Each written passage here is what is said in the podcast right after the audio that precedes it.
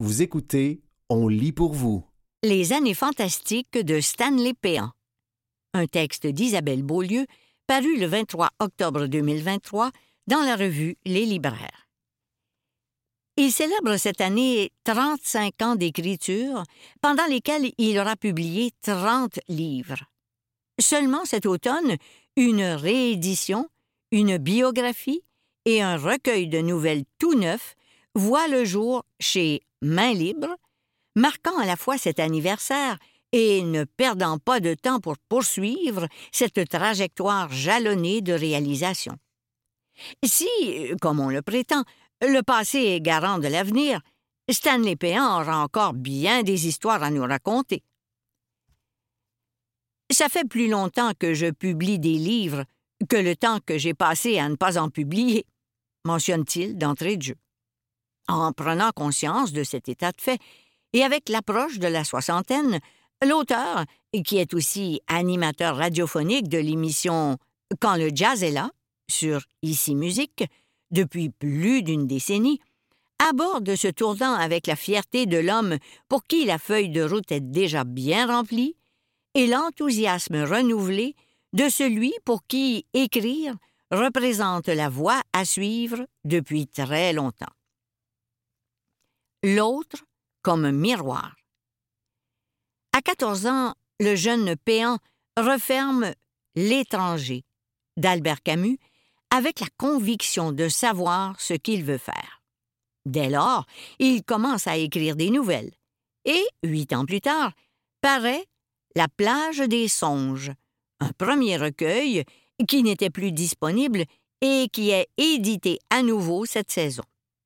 Parallèlement, la sortie de Carte postale d'outre-monde, un autre livre de nouvelles, presque tout inédite celle-là, montre l'autre bout du spectre.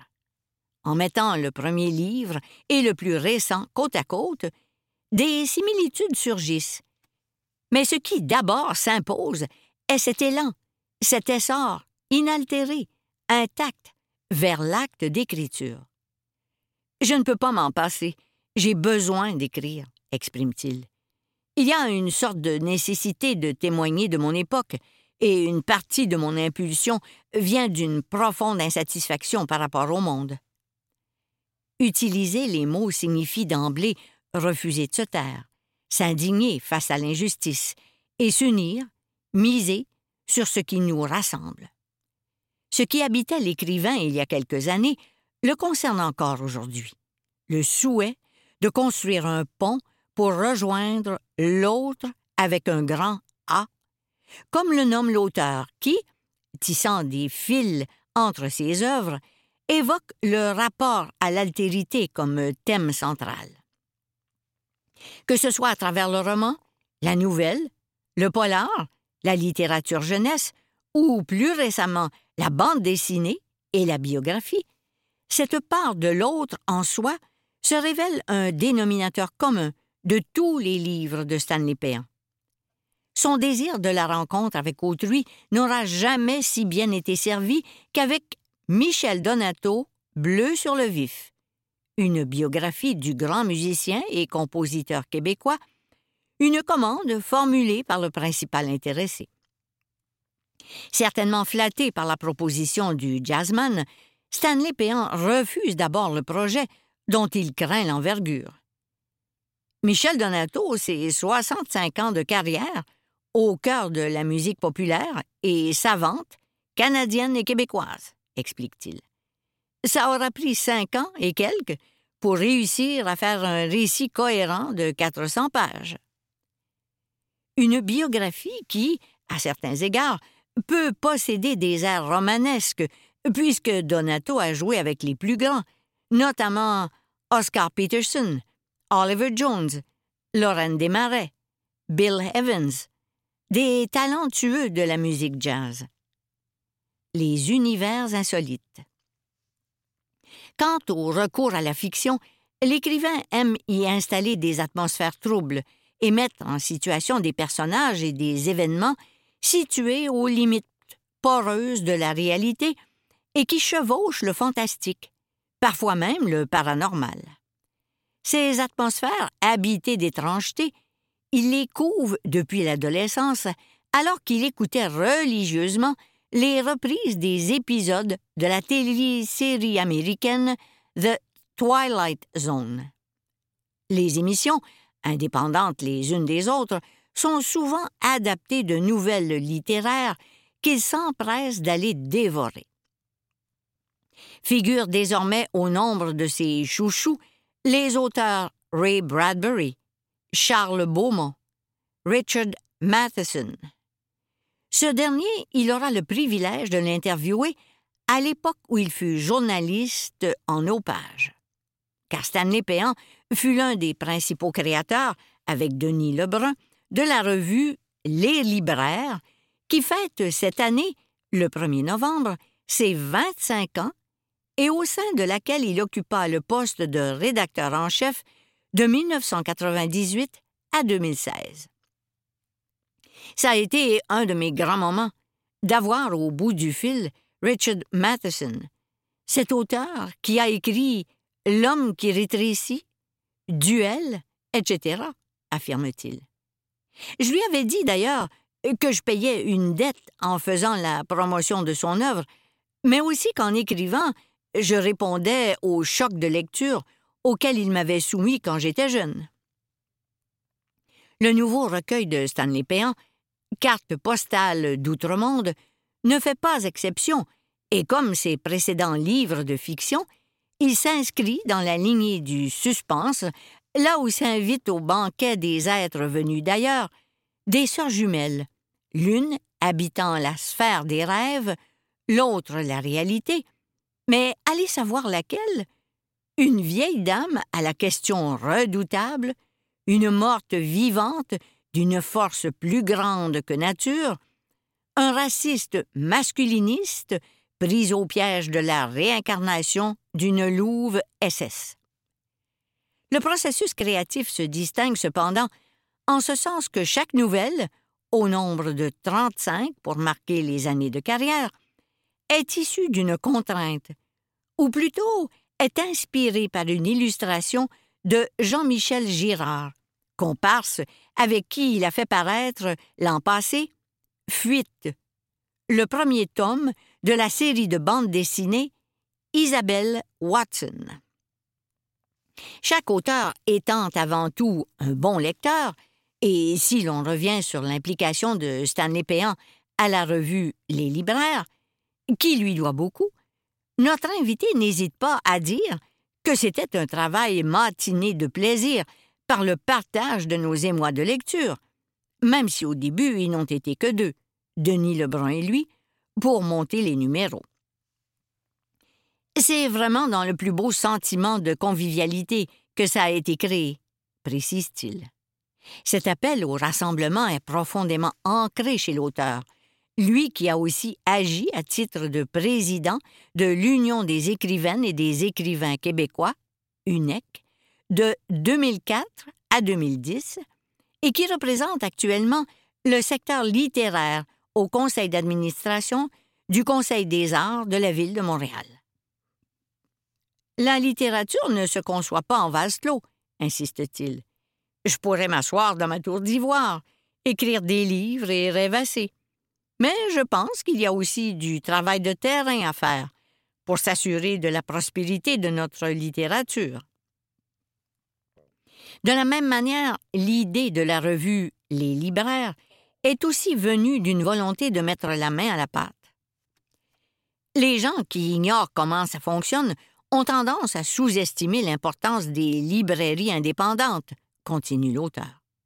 Or, ce sont elles qui font vivre la littérature écrivain engagé donc, mais aussi écrivain tout court, car tout simplement incapable de ne pas écrire. C'est comme une maladie, estime Stanley Péan. Je ne sais pas comment je pourrais arrêter. Je suis poussé à faire ça. En 35 ans, jamais de panne de désir ou d'envie de remiser le crayon. Toujours le besoin foncier de l'imaginaire pour forcer les portes du réel à s'ouvrir devant lui, devant nous. C'était Les années fantastiques de Stanley Péan, un texte d'Isabelle Beaulieu, paru le 23 octobre 2023 dans la revue Les libraires.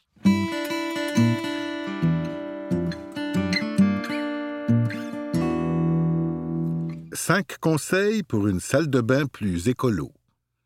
Un texte de Mathieu Sainte-Marie, paru le 4 octobre 2023 dans le magazine Protégez-vous. Toilette, bain, lavabo, douche.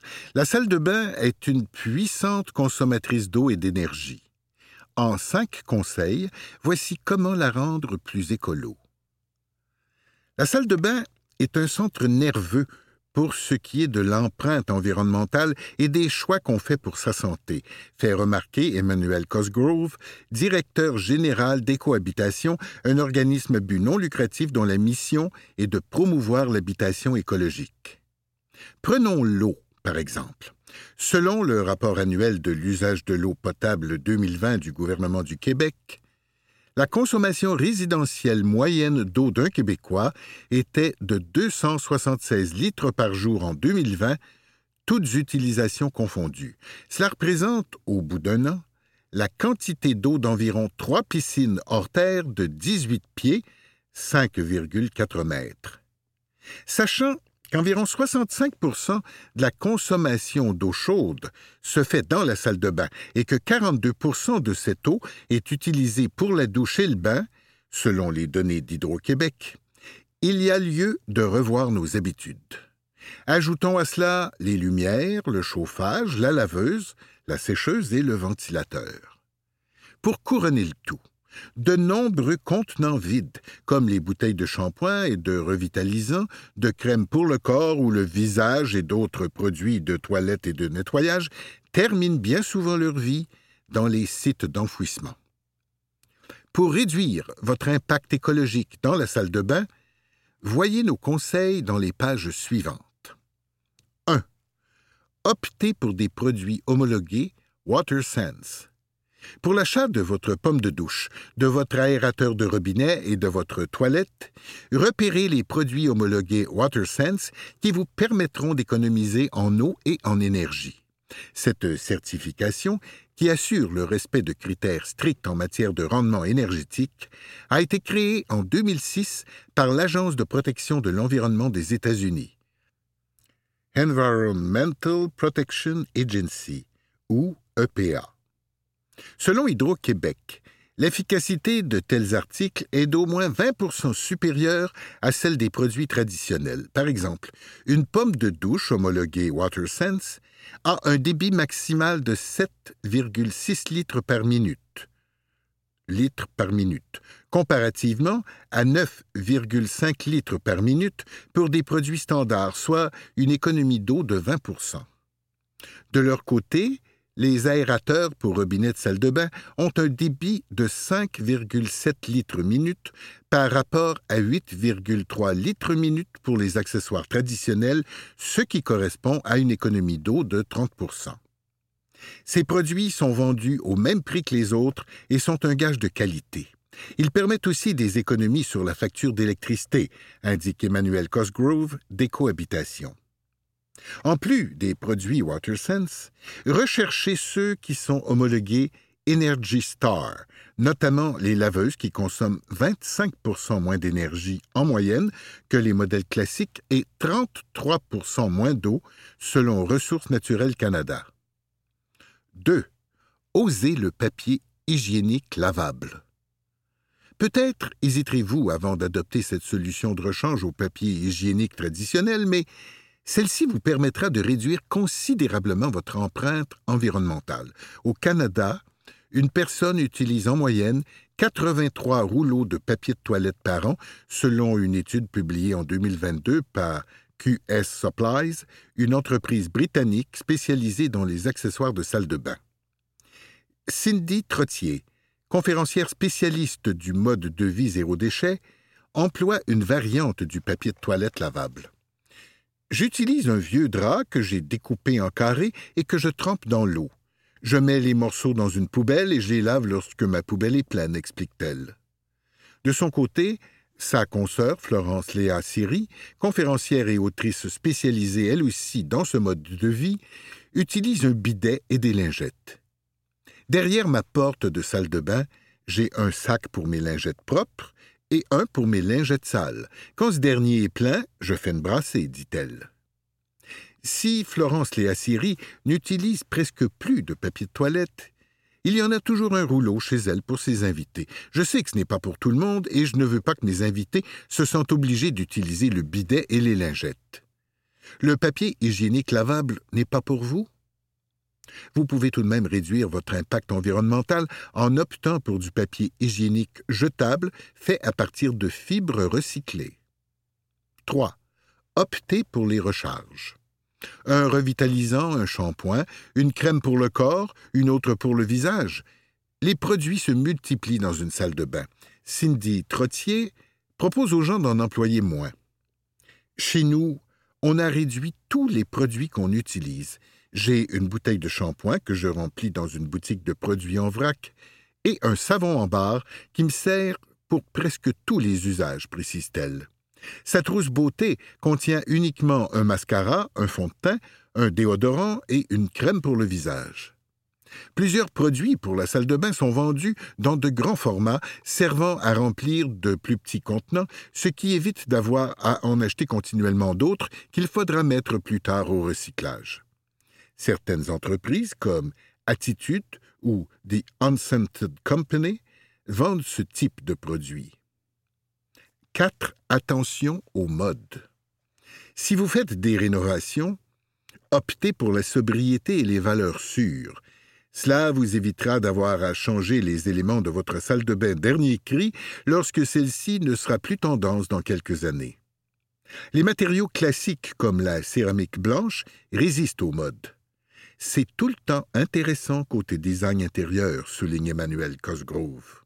Récemment, Cindy Trottier a rénové sa salle de bain, mais elle l'a fait avec des meubles achetés d'occasion et de la peinture. Elle a peinturé ses poignées d'armoire et ses portes-serviettes plutôt que de les jeter et s'est procuré des meubles lavabo sur Marketplace. J'ai même trouvé mon lavabo sur le bord du chemin, dans ma rue, raconte-t-elle. Si vous désirez toutefois vous procurer de nouveaux meubles en mélamine, Emmanuel Cosgrove vous conseille d'en acheter qui sont sans composés organiques volatiles, COV. Ces substances chimiques qui s'évaporent à la température ambiante et polluent l'air peuvent causer de la fatigue, des nausées et des maux de tête, selon Santé Canada. Recherchez les produits certifiés NAUF, No Added Urea Formaldehyde, Guard et CARB, California Air Resources Board, qui sont sans COV ou qui ont un taux de COV très faible. 5. Faites installer un récupérateur de chaleur. Un serpentin, installé autour du tuyau d'évacuation des eaux grises de la douche, permet de préchauffer l'eau qui alimente le chauffe-eau. Ce dispositif est fait en cuivre, un très bon conducteur. Le principe en est fort simple. La conduite transportant l'eau fraîche en provenance d'un réseau d'aqueduc entre en contact avec ce serpentin, ce qui permet de préchauffer l'eau. Selon Hydro-Québec, cette technologie réduit de 20 à 40% le coût de chauffage de l'eau pour les douches, s'installe facilement, nécessite peu d'entretien et a une durée de vie de 30 à 50 ans. La Société d'État conseille de prévoir l'installation d'un tel dispositif au moment de la construction d'une maison. Le prix d'un récupérateur de chaleur peut varier entre 500 et 1200 dollars, sans compter les frais d'installation par un plombier qui peuvent aller de 200 à 400 dollars environ. Malgré ce coût élevé, le système sera rentable de l'avis d'Emmanuel Cosgrove. Si votre famille est une adepte de la douche, ce sera payant à long terme. Les serpentins sont très fiables et ne briseront pas au bout de quelques années. Les marques Thermodrain et Power Pipe, entre autres, sont vendues au Québec. C'était Cinq conseils pour une salle de bain plus écolo, un texte de Mathieu Sainte-Marie, paru le 4 octobre 2023 dans le magazine Protégez-vous.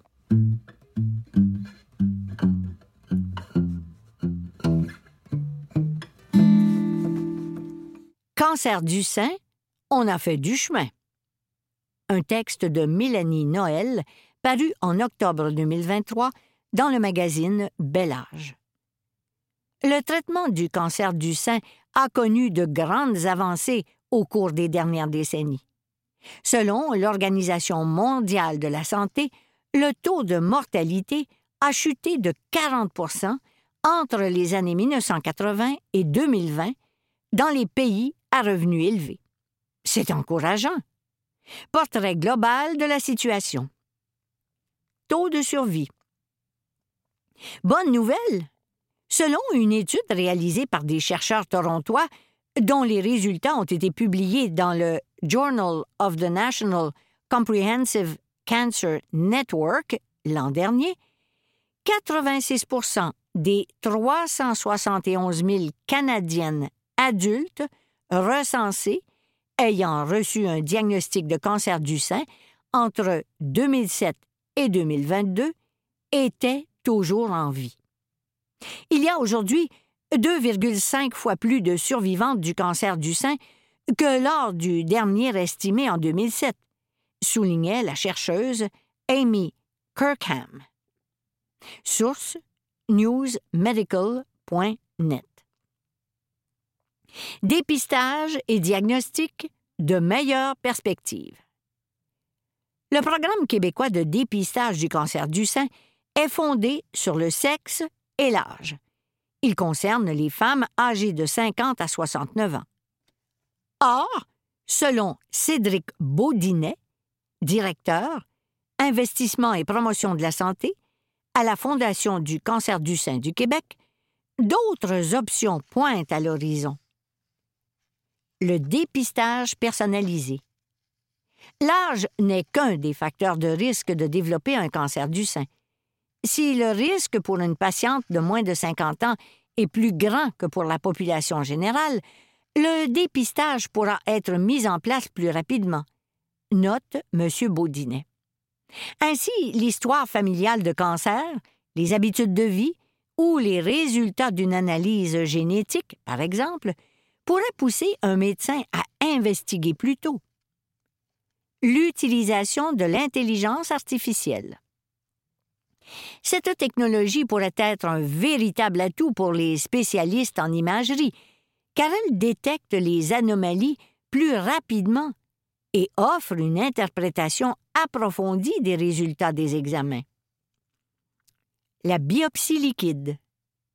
Des chercheurs tentent de mettre au point un test d'analyse sanguine qui permettrait de détecter de façon précoce un cancer avant l'imagerie médicale.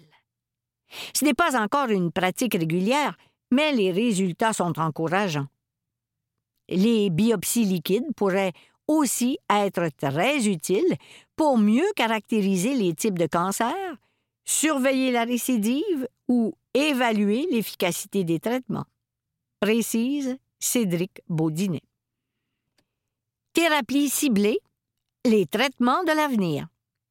Les personnes bénéficiant d'une thérapie ciblée semblent avoir une meilleure qualité de vie durant la phase de traitement car seules les cellules cancéreuses sont visées et non l'ensemble de l'organisme. Ce qui se trame en ce moment du côté des scientifiques. Une étude récente démontre que l'utilisation du ribocyclib et de l'hormonothérapie chez les patientes atteintes de cancer du sein de stade 2 ou 3 permet de réduire les risques de récidive de 25% Ce sont des résultats préliminaires intéressants et un suivi des patients devra être fait à long terme, souligne Cédric Baudinet. La demande d'approbation auprès des autorités de santé est en cours. L'immunothérapie est une autre solution ciblée elle renforce ou rétablit la capacité du système immunitaire à détruire les cellules tumorales ou à interrompre leur croissance. Dans le cas d'un cancer du sein HER2 positif, il est possible de cibler uniquement la protéine à la surface de la cellule cancéreuse. Des chiffres révélateurs. La Société canadienne du cancer, Statistique Canada et l'Agence de la santé publique du Canada compilent aux deux ans des données provenant des registres provinciaux et territoriaux et portant sur plus de 20 cancers différents. Un rapport sur les estimations de cas et de mortalité est publié les autres années. Voici les derniers chiffres en 2022. 28 600 Canadiennes auraient reçu un diagnostic de cancer du sein, ce qui représenterait 25% de tous les nouveaux cas de cancer chez les femmes. 5 500 Canadiennes seraient mortes d'un cancer du sein, ce qui représenterait 14% de tous les décès par cancer chez les femmes. En moyenne, chaque jour, 78 Canadiennes recevraient un diagnostic de cancer du sein. En moyenne, chaque jour, 15 Canadiennes mourraient d'un cancer du sein. 270 hommes au Canada auraient reçu un diagnostic de cancer du sein, 55 en seraient morts. Les différents types de cancer du sein. Les cancers hormonodépendants représentent entre 70 et 80% des cancers du sein. Dans ces cas, ce sont les hormones oestrogènes ou progestérone qui sont susceptibles de nourrir le cancer. Les personnes atteintes se voient prescrire un traitement d'hormonothérapie visant à bloquer l'action des hormones. Un cancer du sein peut être HER2 positif ou HER2 négatif. Il est positif lorsque les cellules cancéreuses surexpriment une protéine, HER2, qui joue un rôle dans leur développement. Entre 15 et 20% des cancers du sein sont de type HER2 positif, réputés pour être plus agressifs que le HER2 négatif. Un cancer du sein peut aussi être triple négatif, c'est-à-dire qu'il n'est ni hormonodépendant ni HER2 positif. Le cancer du sein triple négatif est plus agressif avec un risque de récidive plus élevé. C'était Cancer du sein, on a fait du chemin. Un texte de Mélanie Noël paru en octobre 2023 dans le magazine Bel Âge.